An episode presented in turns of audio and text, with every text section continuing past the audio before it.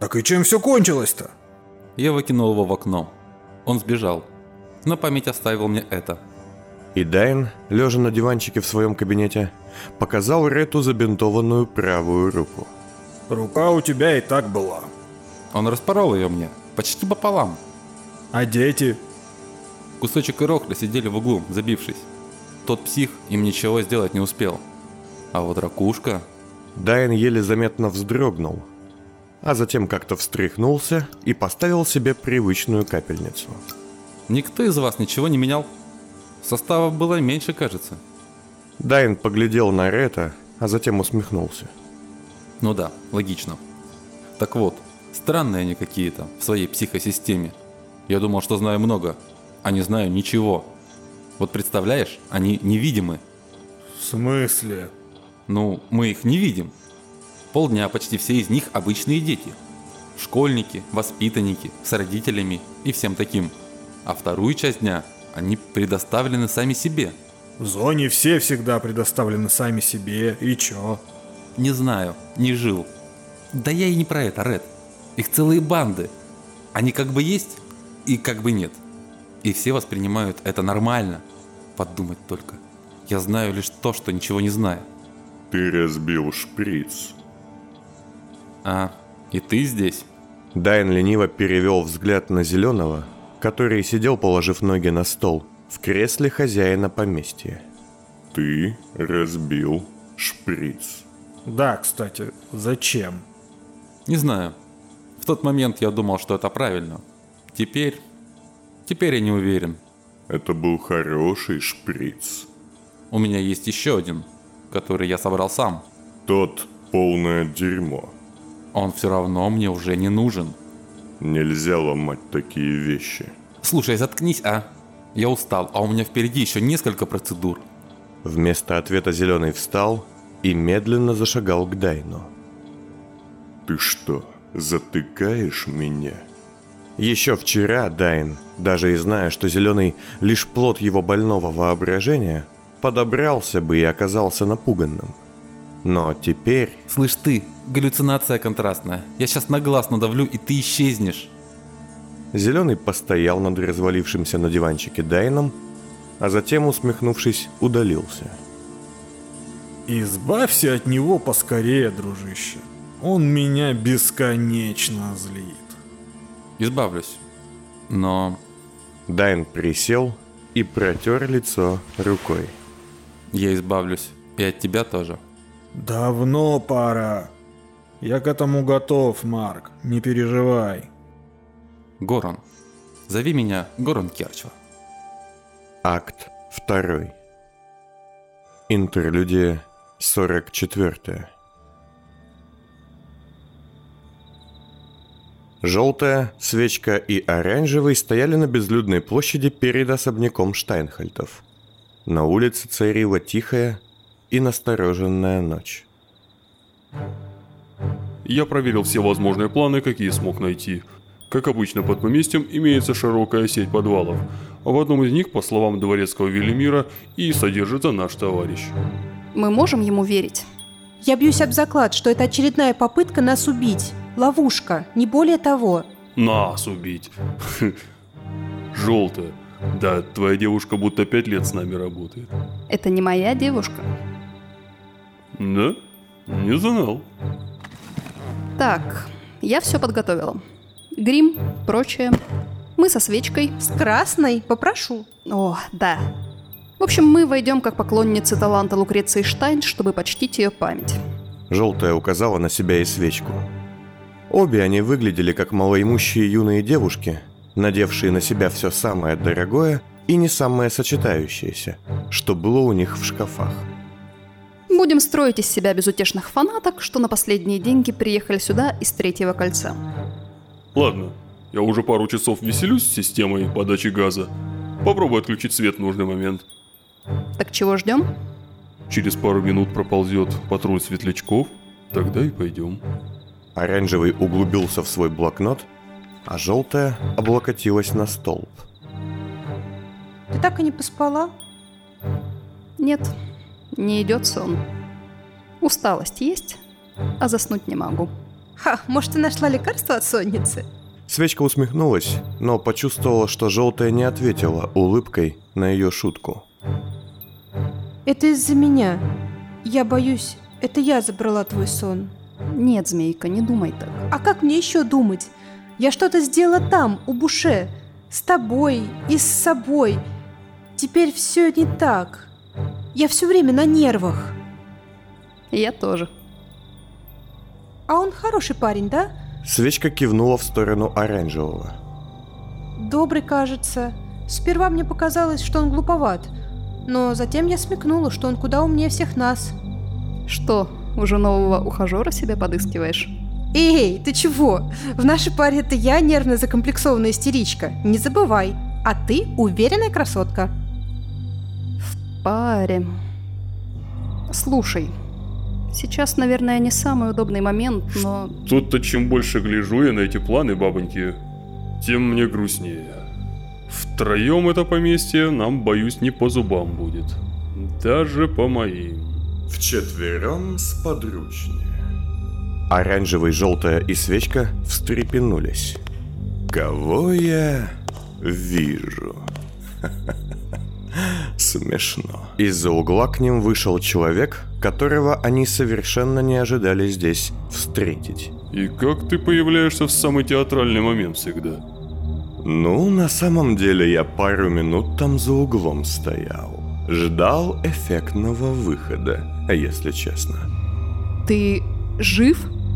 Но говорили, что ты умер. Скажем так, слухи о моей смерти сильно преувеличены.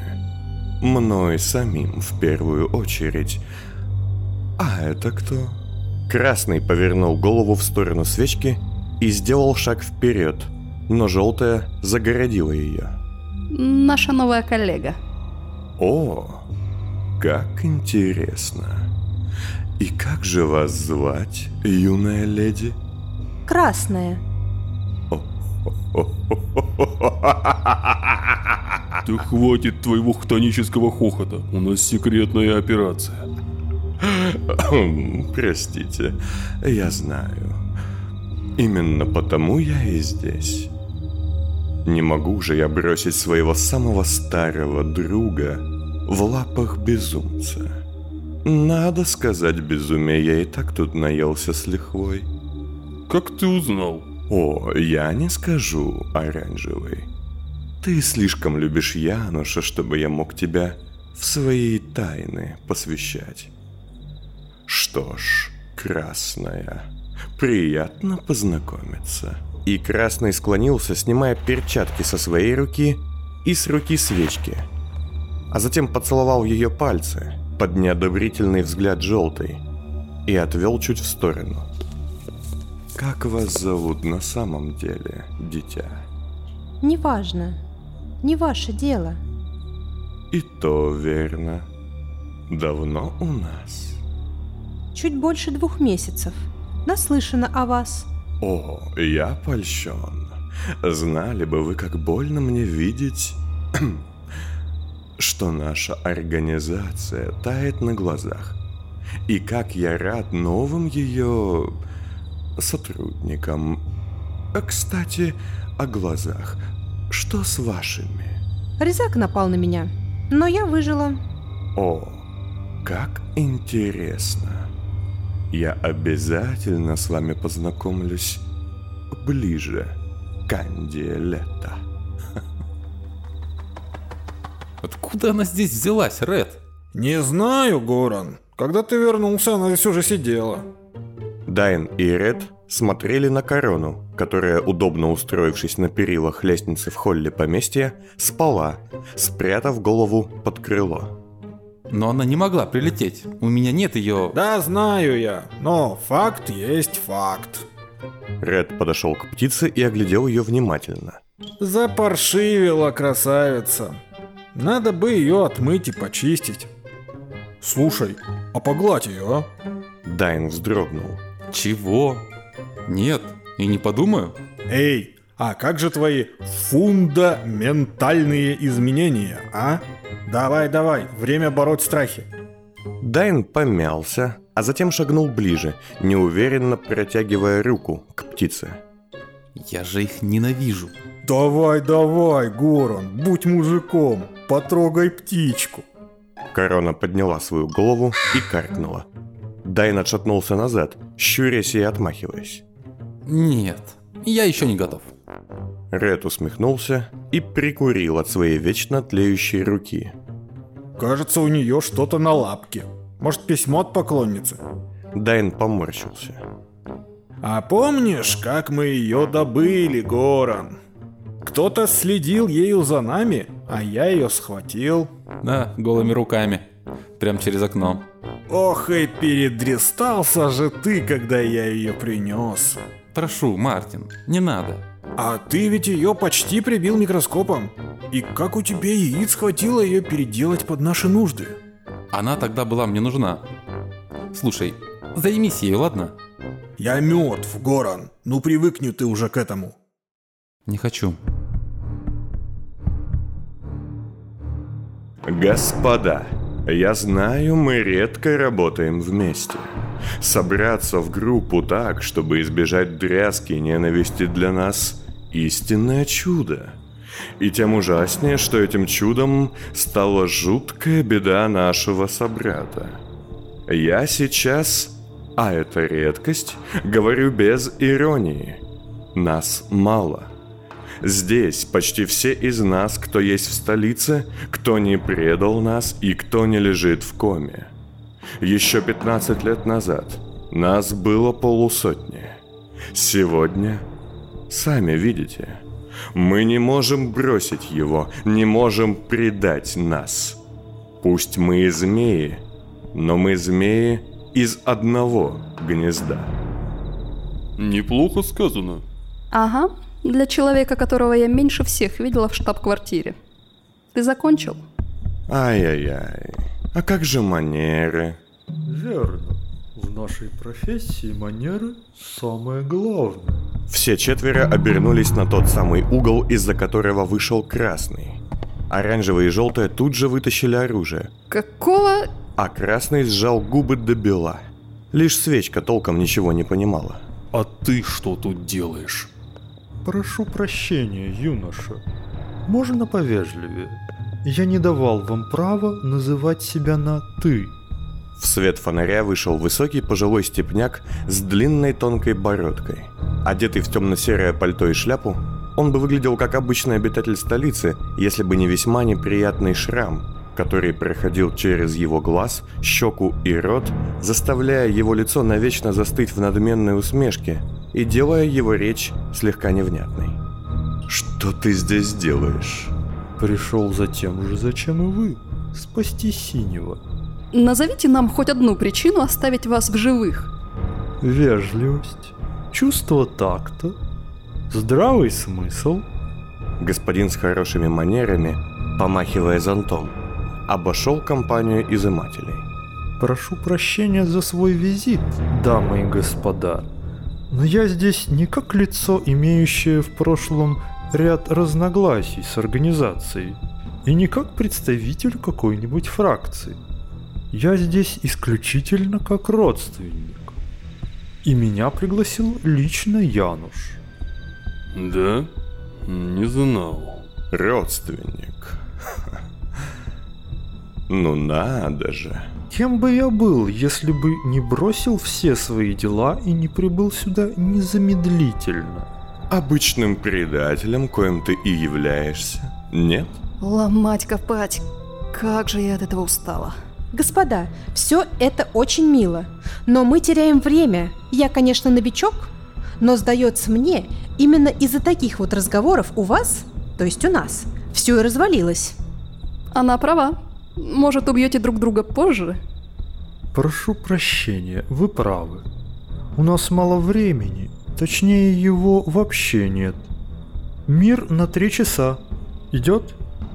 И господин с хорошими манерами протянул руку красному. Тот, вздохнув, пожал ее.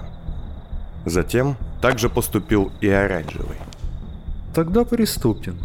Уверен, план у вас уже есть. Да, оранжевый? Дайте мне минутку покумекать, и я вас удивлю. Ты слабак, Дайн. И знаешь почему? Зеленый стоял в кабинете, а Дайн, все еще сидя под капельницей, приводил в порядок бумаги по поместью и своим работам, которые за недолгое время его проживания в новом жилище уже изрядно накопились и напоминали скорее тайные послания, нежели научные заметки и деловые документы. Удиви меня. Может, потому что я совершил хорошее дело? Нет. В этом нет ничего постыдного. Кто-то делает хорошие дела, кто-то плохие. Главное – последовательность. Вот я плохой человек. Я это знаю. Те, кто знает меня, знал. Тоже это знают. И мне нравится быть плохим. Звучит так, будто тебе 15, и ты хочешь закадрить девчонку. Ты был человеком науки, четко знал свои цели и понимал, куда идешь. Рад, что этот этап наших отношений закончился. Зеленый сбросил со стола бумаги и ударил кулаком так, что лампа, вмонтированная в старое натуральное дерево, погасла. Нельзя дойти до конца дороги, если постоянно поворачиваешь, Дайн. Керчева попрошу. И подними документы. Иди в задницу. Ответ мудрого человека. А теперь давай-ка я тебе кое-что объясню. Дайн встал и начал, как ни в чем не бывало, собирать документы. Я за свою жизнь понял одну вещь. Если долго болтать, можно что угодно представить как добро или зло. Но это ложь. Человек – сложная структура, многогранная. Тем он и ценен. Пытаться жить в рамках – удел морального раба. Ты плохих книжек обчитался, что ли? А как же твоя хваленая наука? Если я не смогу добиться своих целей без жертв и злодеяний, то грош мне цена как ученому. Ты свернул с пути за пару шагов до результата. Да, потому что я не ищу легких путей. Что за радость для человека науки пройти кратчайшей дорогой? Это и есть выбор слабака. Зеленый долго стоял с каменным лицом, а затем, словно прислушавшись к чему-то, чего Дайн слышать не мог, едко усмехнулся. Вся эта болтология уже не имеет смысла. Они-то тебя слушать точно не станут. Кто? Ты уже знаешь, кто. Они уже здесь. Вползли в твой дом. И в этот момент свет в здании погас. Дайн вскочил, прислушиваясь к гаснущим звукам дома, пытаясь понять, в чем же причина. А в следующий миг в кабинет ввалился Велимир. Беззвучно открывая рот и сжимая руки на животе, он сделал пару шагов и осел на пол. Велимир, что с тобой?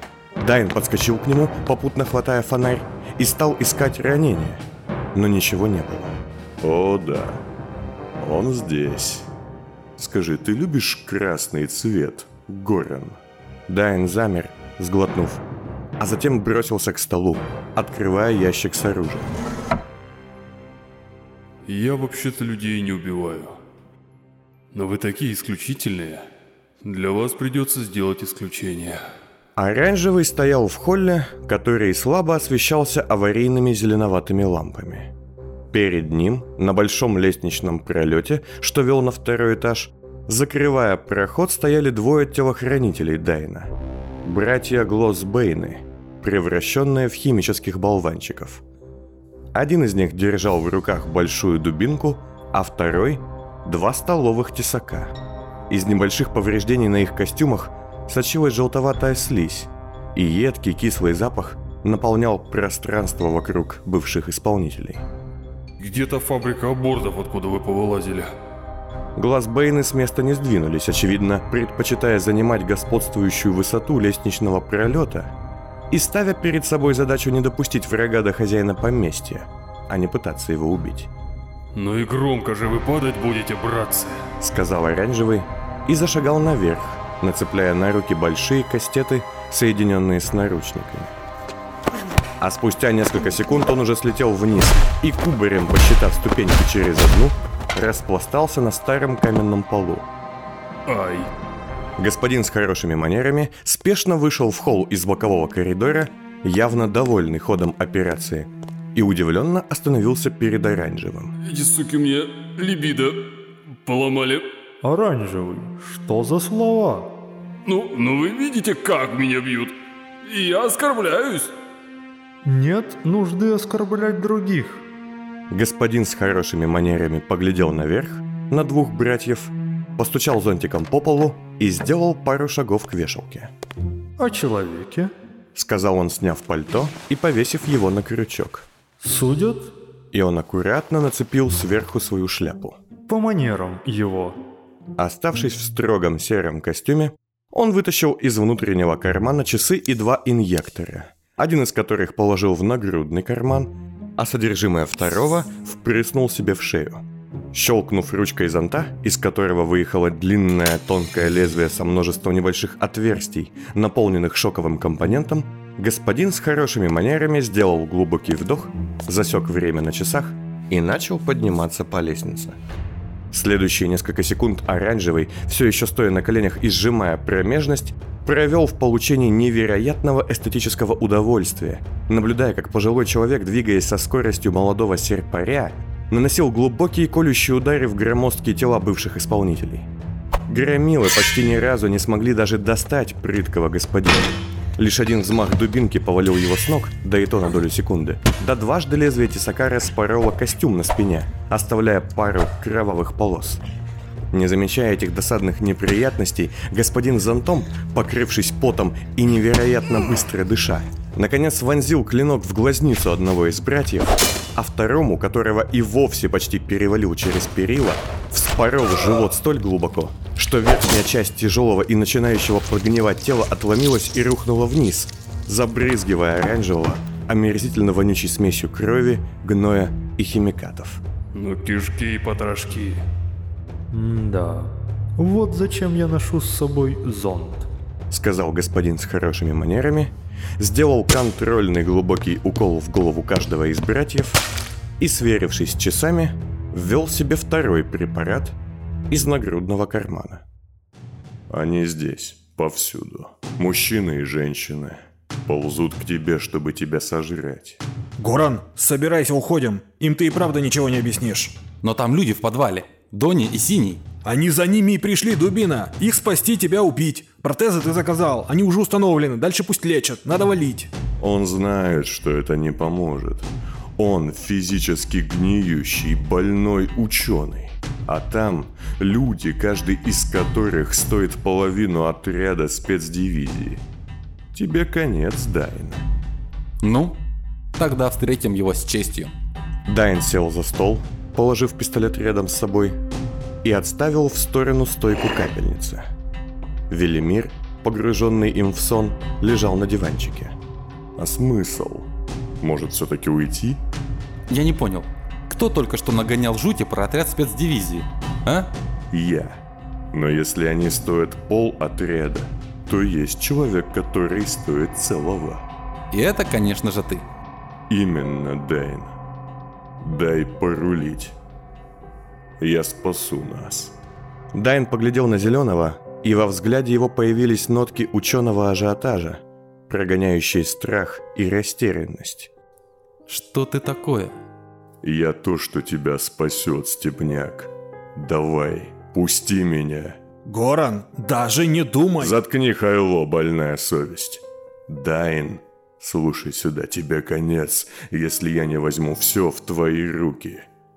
Я могу нас спасти. Дайн закурил и с непривычки закашлялся. Знаешь, интересная мысль. Было бы любопытно, как исследователю. Горан, ты... Тихо, Ред. Делать это я, разумеется, не буду. У меня и так проблемы с осознанностью. Ну, ясно. Тогда я войду без спроса. Зеленый перевесился через стол и схватил Дайна за грудки, поднимая с кресла. Ред тут же оказался рядом и повис на шее изымателя, пытаясь спасти друга, однако Зеленый, оттолкнув его плечом к стене, швырнул Дайна на пол. Да отвали ты от нас! Ред дважды ударил Зеленого своей тлеющей рукой в лицо, но тот словно этого и не заметил, с размаху наступив на покалеченную руку Дайна. Сколько раз тебя нужно убить, чтобы ты заткнулся? Больше, чем ты можешь. Ред наконец-то сшиб Зеленого с ног, ударив того головой об стол, и принялся наносить удар за ударом. Из его механической тлеющей руки летели детали, щепки декоративного покрытия, искры, А затем Ред вдруг замер и встал, пошатываясь и отступая. Хватит, хватит уже! Да уже все. Зеленый поднялся на ноги, как ни в чем не бывало. В его руках красным поблескивал скальпель. Ред же, прижимая рукой рану на шее, осел на диван. Мартин! Заткнись. Зеленый пнул Дайна ботинком в живот и подошел к Рету. Дай прижгу. Сказал он, схватив того за грудки и поднимая вверх. А затем упер безвольное тлеющее тело в стену. Давай, хватит тлеть. Гори ярче. И Зеленый подул на Рета, как дуют на гаснущие угли. Бывший напарник Дайна вспыхнул, огонь мгновенно охватил его тело, и Зеленый бросил его в угол, как куклу. На пол рухнул лишь пепел. Погляди на себя. Кожа слазит. В крови болезнь. Ты гниешь. В голове каша. И это тело ты благодарно даришь мне за все, что я для тебя сделал? Дайн попытался встать, но Зеленый сел на него, схватив за шею. Я бы тебя себе оставил. В тебе был потенциал, ты отлично шел вперед. Но сломался. Точно так же, как и тот, кто учил тебя, и тот, кто учил его. Никогда нельзя отступать. Я бы сделал на тебя главную ставку, но раз ты готов пожертвовать всем ради ноющей малолетки, на тебя нельзя положиться. И Зеленый, сняв очки, глубоким поцелуем впился в бледные серые губы Дайна. А затем он встал, сбросив с себя сидящее на нем и держащее его за шею бессознательное тело доктора-детектива и одернул красную штору. «А, и ты тут?» «Ну, логично». Зеленый швырнул Дайна внутрь, презрительно глядя ему вслед. «Тут вам самое место. Цирк уродов. Ладно, развлекайтесь, мальчики и девочки». В следующую секунду один из шкафов кабинета отъехал в сторону. Стоять! На пол! Живо! Пигалица. Дайн обернулся. В полумраке лицо его серое и покрытое испариной исказило жутковатая ухмылка. Давненько не виделись. Желтая держала его на прицеле небольшого пистолета, отступив на шаг от удивления. Зеленый? Что это значит? Вы тоже пришли помочь синему? А я уж думал, я один. Дайн шагнул к ней, но она лишь подняла оружие. Стой, где стоишь. Что с тобой? Нет, это с тобой что? Что с лицом? С голосом? Устал. Ты, кстати, тоже, как я погляжу. У тебя мешки аж из-под очков вываливаются. Не с места. Я уж в чем хороша, так это в маскировке. Ты такой же зеленый, как я. Велимир, лежавший на диване, застонал и вновь схватился за живот. Желтая покосилась на слугу, и в тот же миг Дайн бросился вперед и вниз, уходя от траектории пули. Раздался выстрел, брызнула кровь, блеснуло лезвие, затем еще кровь, и настала тишина. Стрелять ты никогда не умела, пигольца. Желтая стояла у стола с тремя глубокими ранами в груди. Рукоятка лезвия со змеиной головой торчала у нее почти под подбородком. Дайн, раненый в правую руку косым попаданием, медленно обшаривал ее карман. А где шприц? М? Он не с тобой? Я его отдала. Жаль. Он бы мне пригодился. Кто еще здесь? Желтая не ответила. Тогда Дайн содрал с нее очки и бросил на пол, раздавив ногой. Послышалось шипение химикатов и какой-то болезненный стон. Кто еще с тобой? Оранжевый. И красный. Лицо зеленого исказило непонятная гримаса. Он подошел к столу и достал тот самый шприц, что для Дайна собрал Самуил Збенский. Эх вы твари. Зачем надо было сюда лезть? Только все наладилось. Он вытащил лезвие, и желтая наконец-то со вздохом обмякла. Ты мне всегда меньше всех нравилась, пигалица. Это и правда... Правда ты. Что же с тобой стало? Я очнулся. И знаешь, Это не было похоже на пробуждение. Зеленый схватил ее за волосы и повернул к себе затылком, поморщившись от боли в раненой руке. Ты трус, слабак. Всегда им был. Я смотрю на тебя и понимаю, что ты как был трусом, так и остался. Желтая задергалась. Слабо, но все же достаточно, чтобы не дать ему произвести необходимую манипуляцию. А ну замри! Зеленый нанес невероятно сильный удар подошвой в область ее позвоночника. Она тут же обмякла. Тогда он неосторожно погрузил собранный Дайном шприц ей в затылочную часть. Закончив же, он вздрогнул, увидев, что желтая все еще смотрит на него полным ненависти и презрения взглядом. Не смотри на меня. И зеленый бритвенно-острым ударом провел лезвием по глазам желтой. Вот дрянь. Оранжевый, наконец-то выломав дверь, стоял и смотрел на тело бывшей коллеги. Свечка, упав на колени, раз за разом проводила руками по ее лицу и одергивала пальцы, когда те касались пустых глазниц. Он убил ее. В кабинет медленно вошел Красный. Его лицо от чего-то было разбито, из губы и из-под очков струилась кровь.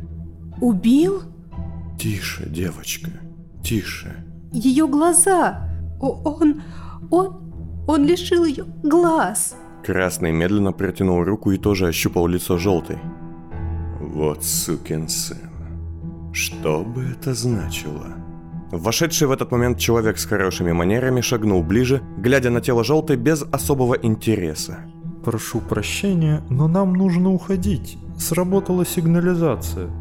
Господин О, не мог бы ты организовать доставку синего и господина Скрадовски в безопасное место, чтобы они могли окончательно восстановиться? Оранжевый кивнул и зашагал назад, в коридор, но внезапно остановился. Я видел Сивова. Уга? Сабая здесь? Да, у заднего хода. И думаю, Дайн бежал с ним. Этот-то Шуллер что здесь забыл? Выясним. Надо навестить Сайбеля. А она сказала мне, Что? Что она сказала? ш- что очень устала. Теперь она отдохнет. Пойдем. Оранжевый, сожгите тело. Принял. Стойте! Свечка схватила одну из колб изымателей и наполнила ее кровью желтой. Прошу прощения, но зачем это вам? Я нарисую ее портрет. Не мне судить, но для стоящей картины краски будет мало. А остальную я возьму у Марка Дайна.